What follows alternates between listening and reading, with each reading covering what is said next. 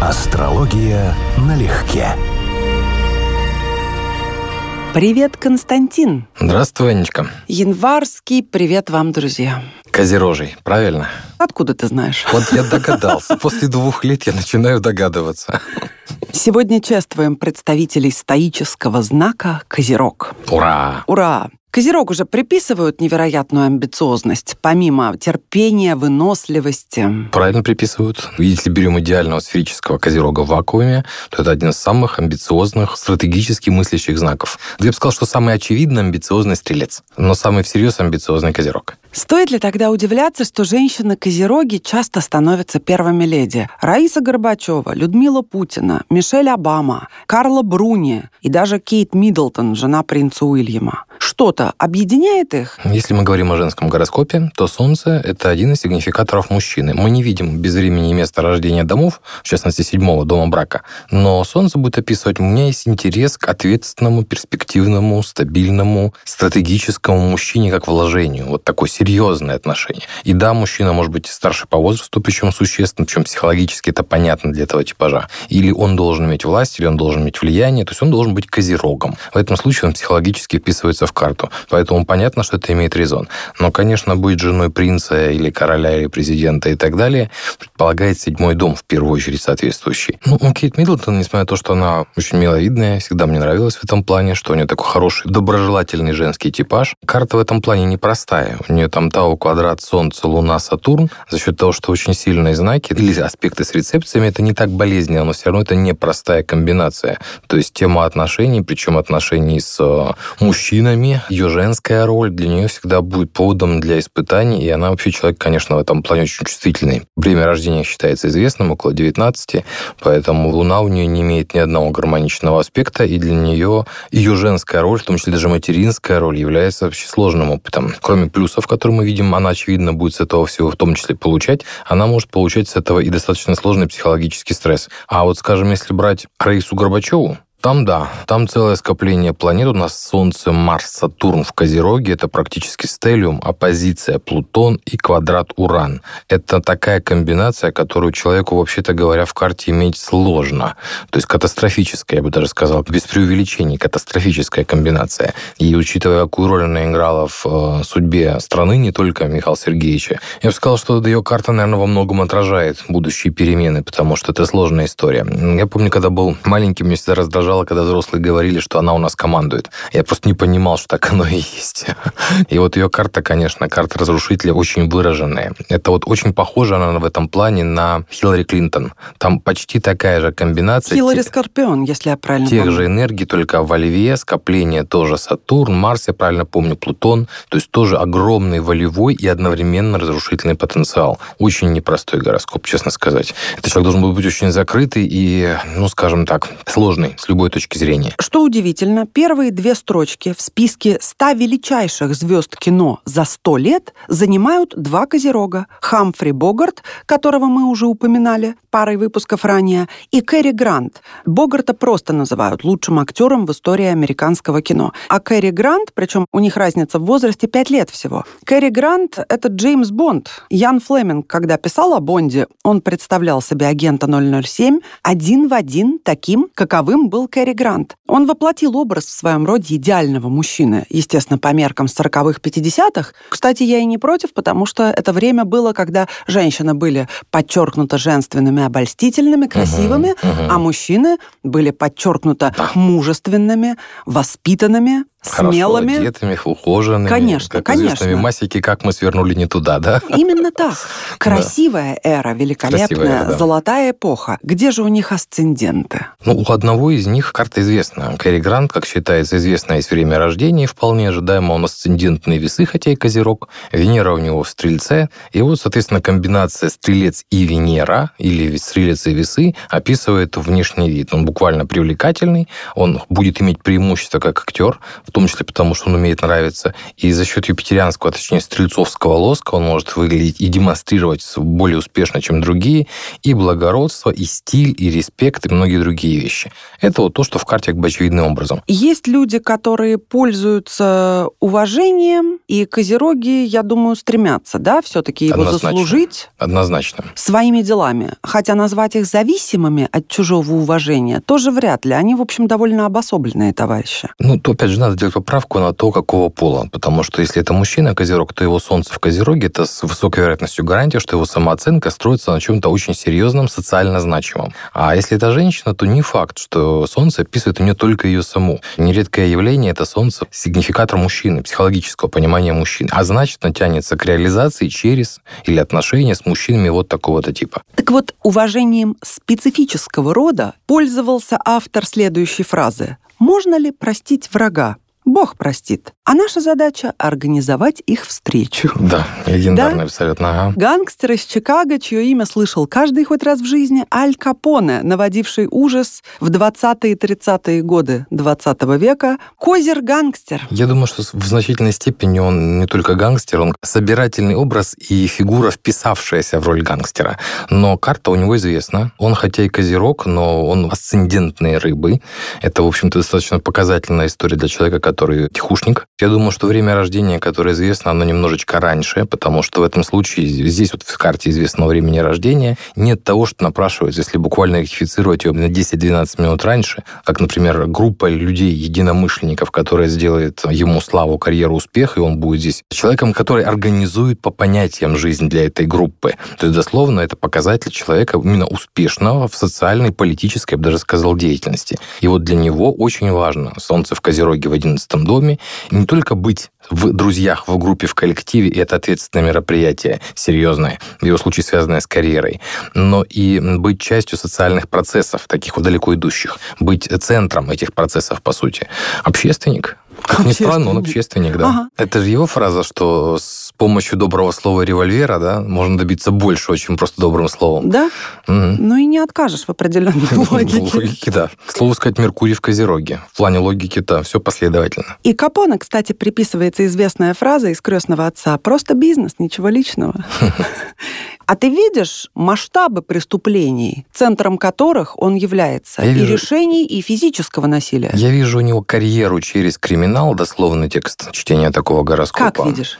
Он правитель 10 дома в восьмом. При этом восьмой дом, ну, если учитываем, что мы знаем, что он гангстер, иначе это означало бы финансы, совместные финансы, работу с коллективным имуществом. Это могла бы быть банковская, причем, учитывая водную стихию, скрываемая банковская деятельность. Так так и было, он же налоги не платил, и просто как погорел. очевидная, вот очевидную логику, которую обычно все приписывают, давайте искать плохую Юпитер у человека, здесь не сработает. Но Юпитер, у него достаточно благополучное место восьмого дома, поэтому тема совместного и чужого, в том числе отымаемого имущества, это часть его успешной карьеры и успешной части биографии. А вот из разбойных таких дел Солнце, Марс оппозиция, Марс соединение с Лилит.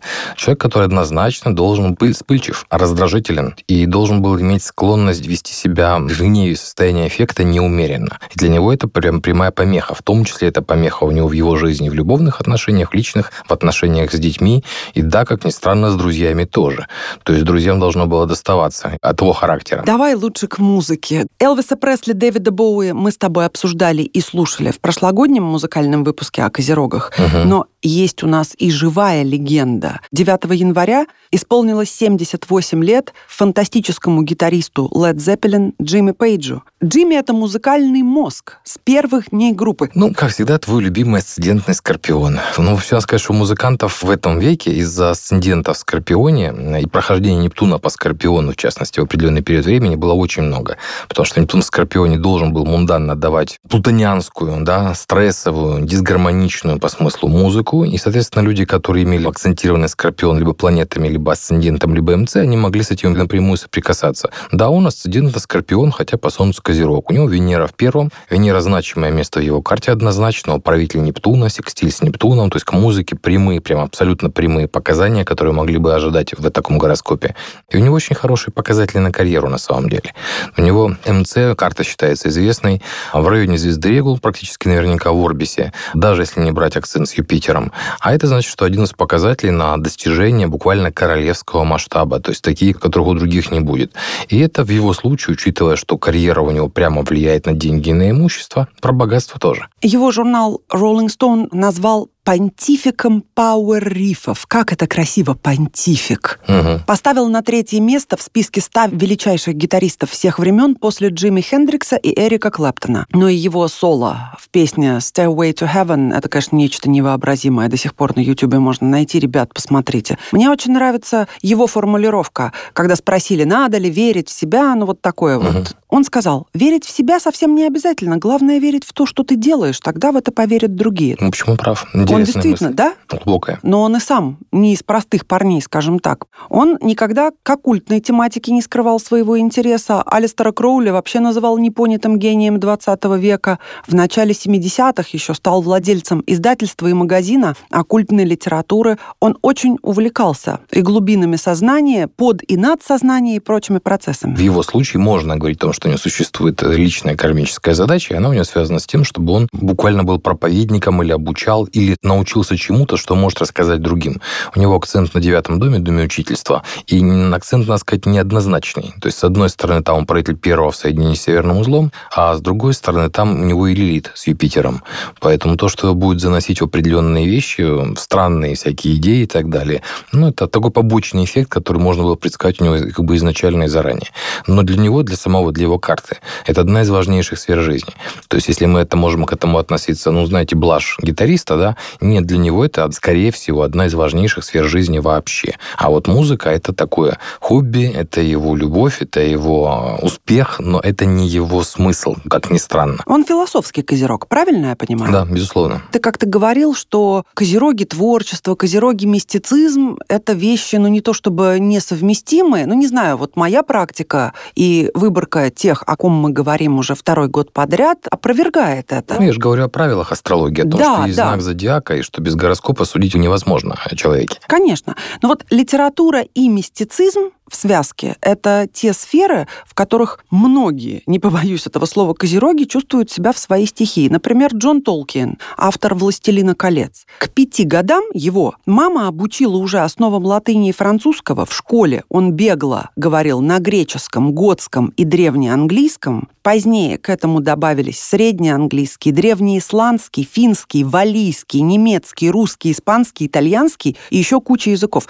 Человек не просто полиглот. Он древними языками владел, а когда ему стало скучно просто осваивать языки, он начал разбираться в том, почему они стали таковыми, какими есть сегодня, mm-hmm. начал искать общие элементы в наречиях, увлекся филологией и в конце концов начал создавать собственные. Вот эта сверхспособность, как она отражена? Изначально это сразу не про Козерог. Это как раз о том, что, о чем мы говорили, что для самого Козерога такие вещи ну, не совсем типичны. Здесь мы говорим о языках и склонности его интеллекта или ума. Меркурий у него в Стрельце. Это один из показателей для человека, который всегда будет склонен увеличивать объем знаний, увеличивать эрудицию. У него способности к языкам. Два знака довольно типично лидируют. Рыбы. Ну, в принципе, водная стихия вообще способствует Меркурию водной стихии изучению языков. Но рыбы и вот дополнительно стрелец, юпитерианские знаки очень этим вещам способствуют. Потом у него сильный показатель успеха, личного успеха в жизни. У него Солнце, которое вот у нас присутствует в Козероге, очень хорошо защищено. Секстиль с Юпитером в рыбах, секстиль с Марсом в Скорпионе, трин Луне в экзальтации в Тельце. То есть, если у него Солнце отвечает за что-то значимое, а время рождения у него неизвестно, он будет буквально очень обласкан всеми этими качествами. Но еще раз, если мы говорим о его качестве ума, то мы должны фактически говорить о Меркурии. И он, вот очень яркий пример, родился как раз поколение, о котором мы много раз с тобой говорили. Уран с Плутоном были в соединении близнецах. Это было поколение людей, которым было суждено влиять на мир словом. Поэзией того же Серебряного века. Идеологи, политики, мыслители, ученые. Вот, пожалуйста, литератор и выдумщик, да, который создал собственный мир, не говоря уже про собственный язык. Это вот все сюда. По большому счету, вот сколько времени прошло, уже больше ста лет с этого соединения, но это поколение продолжает действовать на нас, потому что такого же соединения ждать еще очень-очень долго. Еще один великолепный и подтверждающий то, что я сказала по поводу связи литературы и мистики, козерог Эдгар Аллан По. По сути, он создатель формы современного детектива. За свои короткие рассказы мрачные. Он сказал даже ужастика. Да, ужастика. Но детектива считается, потому что та же Агата Кристи родилась через 80 лет после него. Ну, тем не менее, я знаю, что на него ссылаются и Стивен Кинг, и Лавкрафт. Ну, абсолютно все. все. Кто, все, кто Ворон его, пишут, «Молчание». Да. Это Маятник, грандиозные да, вещи. Я, я даже помню по подростковому. Вообще в подростковое время мало что из старой литературы заходит, потому что язык тяжеловат. Но Эдгар По, помню, заходил хорошо Он мрачненький в достаточной степени, жутики умеет описывать как никто. Атмосферный. Атмосферный очень. 40 лет прожил человек, всего на Ну, я, я интересовался. Эта карта имеет несколько вариантов, к сожалению, все считаются недостоверными. Я разбирал ее даже на семинаре, потому что у него есть показатели и про игроманию, и про алкоголь, прям полный набор, про Ну, то, что он зависимости. алкоголизмом и Да-да-да. опиумной зависимостью страдал, да, это да, факт. Да, да, да. Вот у него в карте прям как классические показатели, сразу целый набор этих вещей. Но вопрос с временем все-таки является по-прежнему неоднозначным. А так 40 лет это он еще при, по образе жизни, будем говорить, хорошо прожил. Но среди всех литераторов ничья смерть не вызывает такого количества вопросов, как смерть Эдгара Аллана По. До сих пор неизвестно, что произошло. Все-таки я склоняюсь к тому, что он погиб, а не умер своей смертью. Но это как продолжение, даже не точка, а многоточие в его детективно-ужасных историях, которые он создавал. Вписался, да. Но мы видим у человека на уровне даже космограммы выраженные склонности и к злоупотреблению веществами, и типичные, вот именно типично читабельные вещи под лунатизм, например, и под очень яркие, скорее пугающие сны вообще. Инсайты, да, Огром- были? Да, да, интуитивные, сказать, даже зацикливание на чем-то негативном, потому что это комбинация Луна-Нептун, квадратура при Луне это в рыбах. Он должен был быть чрезвычайно впечатлительным, мнительным и вот чуть ли не видящим наяву все то, что описывает. И у него очень яркий, очень творческая комбинация Венера-Юпитер в рыбах в соединении. Для обоих планет это прекрасное сочетание, так еще и Плутон там. Поэтому я думаю, что это, конечно, версия карты, в которой эта комбинация имеет отношение к пятому дому, то есть к дому творческой деятельности, должна каким-то образом отыгрываться. У других таких областей в жизни успешных просто не было. Он фактически жил в долг большую часть биографии. Отношения, будем говорить, тоже не заладились, с родителями не заладились. Ну, то есть, как бы, если мы говорим о чем-то, что с ним произошло в позитив, это вот, пожалуй, его творческая деятельность. Прямо скажем, жизнь очень далека от благополучной. Очень далека, это факт. Когда читаешь, вы все-таки надо различать. Я имею в виду всегда постоянно различать, никогда не путать. Это касается не только для Лирического героя. Алана По, да. Что отличать творца и творение. Ибо это вещи очень часто сильно разные. Меня всегда так бесит, когда люди путают одно с другим. Он написал гениальную музыку, он написал гениальное произведение, он не может быть плохим. И наоборот, да. Он там алкоголик, еще что-нибудь, да, он не может творить что-то хорошее. Нет, извините, это, к сожалению, разные вещи. Астрологически это четко разные вещи. И еще один выдающийся писатель, но выдающийся не только талантом, но и особенностями натуры, мой любимый Джером Дэвид Селлинджер. Мгм. Автор самый запрещаемый с начала 60-х и вплоть до 80-х книги, романа, который стал, можно сказать, Библией американской молодежи над пропастью воржи. Только что закончила перечитывать в третий раз. Мгм. Безумно люблю Отличная эту вещь. книгу. Забавно, да, что тогда запрещали, потому что говорили, что стиль и грубый язык Мгм. насаждают пьянство и разврат и все Мгм. такое прочее. А на сегодня, как обычно, над пропастью воржи включают в список 100 лучших англоязычных романов 20 века. Это один из 12 самых продаваемых романов в истории. Ну, он явно заслужен. Я помню, я его тоже читал, мне было лет 17, наверное, тогда, поэтому производил он впечатление неожиданно, впечатление неожиданно сильное. Я не рассчитывал вообще ни на что, а очень быстро увлекся просто стилем, повествованием, да. Очень искренняя Очень, книга. очень искренне, очень живые образы. Я помню, что я прочитал, и меня удивило, насколько это все актуально и современно. А потом я узнал, Абсолютно. Что это чуть ли не с 50-е годы, что ли? 51 год. Да. Там есть, конечно, какие-то моменты, которые связаны с историей, обстоятельствами, но ты про них проскакиваешь, ты не замечаешь. А вот при экранизации это все будет постоянно мозолить глаза. То есть ты не видишь, что эта вещь масштабируется на сейчас, на завтра, на любую эпоху, потому что она реально талантливая с человеческой точки зрения. То есть она не описывает эпоху, она описывает психологию, правильно. Ну, как и все вещи. Хорошие вещи Вне- вечно. вне времени, Вне да. времени, конечно. Селлинджер и Хемингуэй очень дружили, вместе служили в армии. М. Через всю жизнь пронесли нежные отношения, хорошую армейскую дружбу, переписывались до последних дней. Вот, например, да, как связаны писатели, мы с тобой попутно Отлично. идем. Отлично. Какие хорошие связи, хотя на вскидку кажется, что они совершенно разные люди. Да, но с точки зрения синастрии, ты начала говорить, я сразу понимаю. Луна в Козероге Хемингуэя попадает на Солнце Селлинджера. На скидку это уже готовая хорошая комбинация для совместимости. Здесь будут, безусловно, споры, потому что они попадают не только Солнце Солнцем, Луной, но и оппозициями друг другу на одно и то же место. Но поскольку это не разнополая пара и не супружество, это не превратится в конфликт. Это будет творческое выяснение отношений. Меркурий у них в тригональных знаках, и даже, по-моему, возможно, в три не надо, кстати, слово проверить. А для писателя это принципиально. Оба они люди увлекающиеся, оба идеалисты в хорошем смысле слова. Хотя и писали, будем говорить, в реалистичной манере. А скажи мне, пожалуйста, вот его отшельничество. С 1965 года не вышло ни одного его произведения. При этом он писал в стол и писал много. В 40 лет он определился с тем, что хочет жить отшельником с женой, с двумя детьми. Кстати, развелся он с женой в 66 лет, а сам продолжал жить в своей хижине дяди Тома. Угу. И вот что он говорил по этому поводу. Тишина – прекрасный мир для писателя, а не слава. Когда вы публикуете свои произведения, мир думает, что вы ему чем-то обязаны. Если же вы не публикуетесь, никто не знает, что вы делаете, и вы сохраняете все для себя.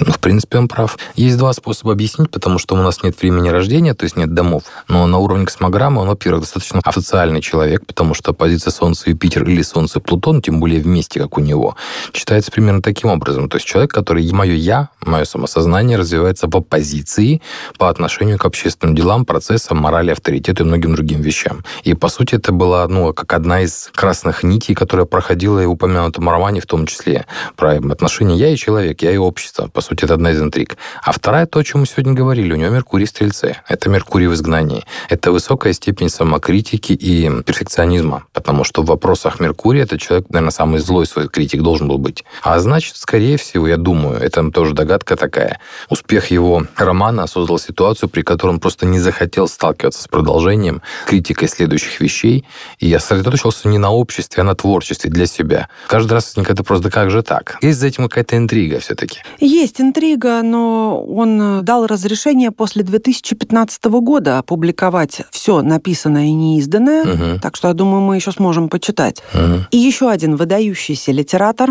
с удивительно несчастливой, наверное, так будет справедливо сказать, судьбой, но один из основных для России Александр Сергеевич Грибоедов. Сегодня его день рождения, 15 января, 227 лет со дня рождения. Русский поэт, дипломат, драматург, пианист, композитор и невероятного ума человек. Я странен, а не странен кто ж? Тот, кто на всех глупцов похож. Был ли он странен?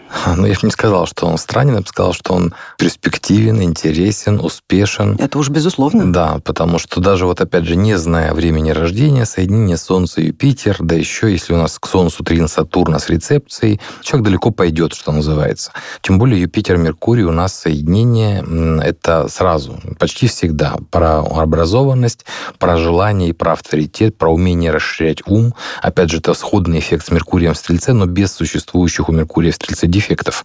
И у него с высокой вероятностью там будет секстиль Луна, которая будет давать еще плюс к живости ума, способности обучаться и так далее. И плюс секстиль с Марсом. Нет, здесь очень много аргументов за. То есть, если мы говорим о качествах интеллектуальных, допустим, да, то очень-очень-очень интересная карта. И вновь, любовь с девушкой намного младше.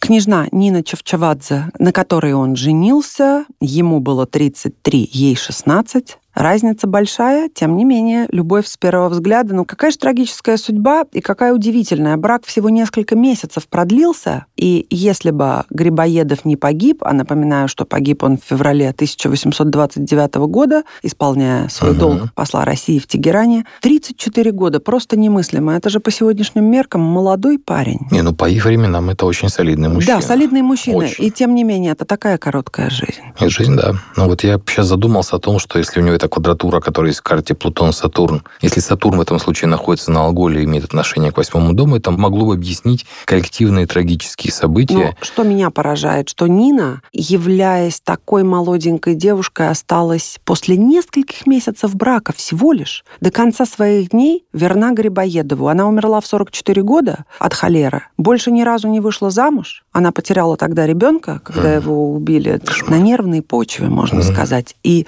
предпочла всю жизнь носить по нему траур и до 44 с 16 лет дожить в одиночестве, помня о нем. Ну, я тебе скажу, что возможно... Она скорпион. Возможно, все-таки есть своя логика в том, что невест берут в таком возрасте. Есть, есть. Ну, Может быть. Я сейчас, конечно, это злая шутка, она не актуальна для такой трагической истории.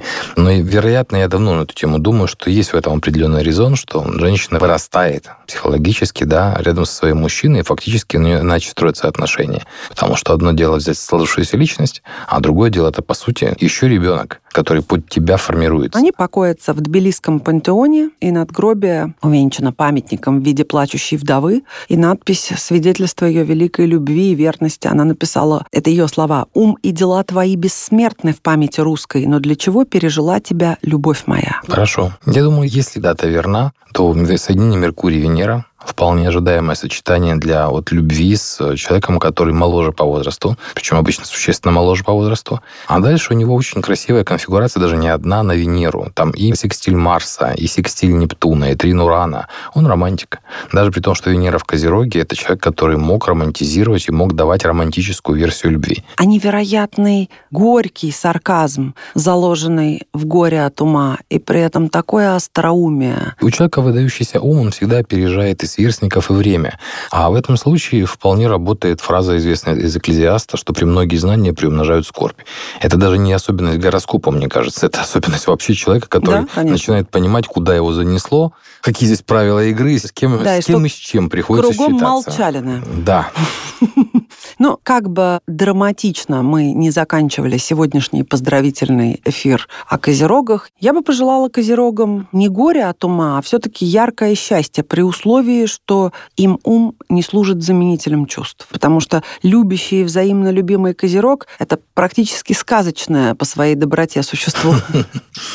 Я бы все-таки пожелал, кроме того, что раз уж Анечка пожелала любви, я бы еще пожелал все-таки действительно участия вот в таких больших масштабных делах, которые наполняют вас чувством ценности, чувством значимости, потому что для Козерога присутствовать и быть в чем-то историческом, значимом, масштабном, серьезном, это, ну, особенно для Козерога мужчины, это очень важная составляющая. Так что, друзья козероги, чин-чин рожками. С днем рождения! Астрология налегке.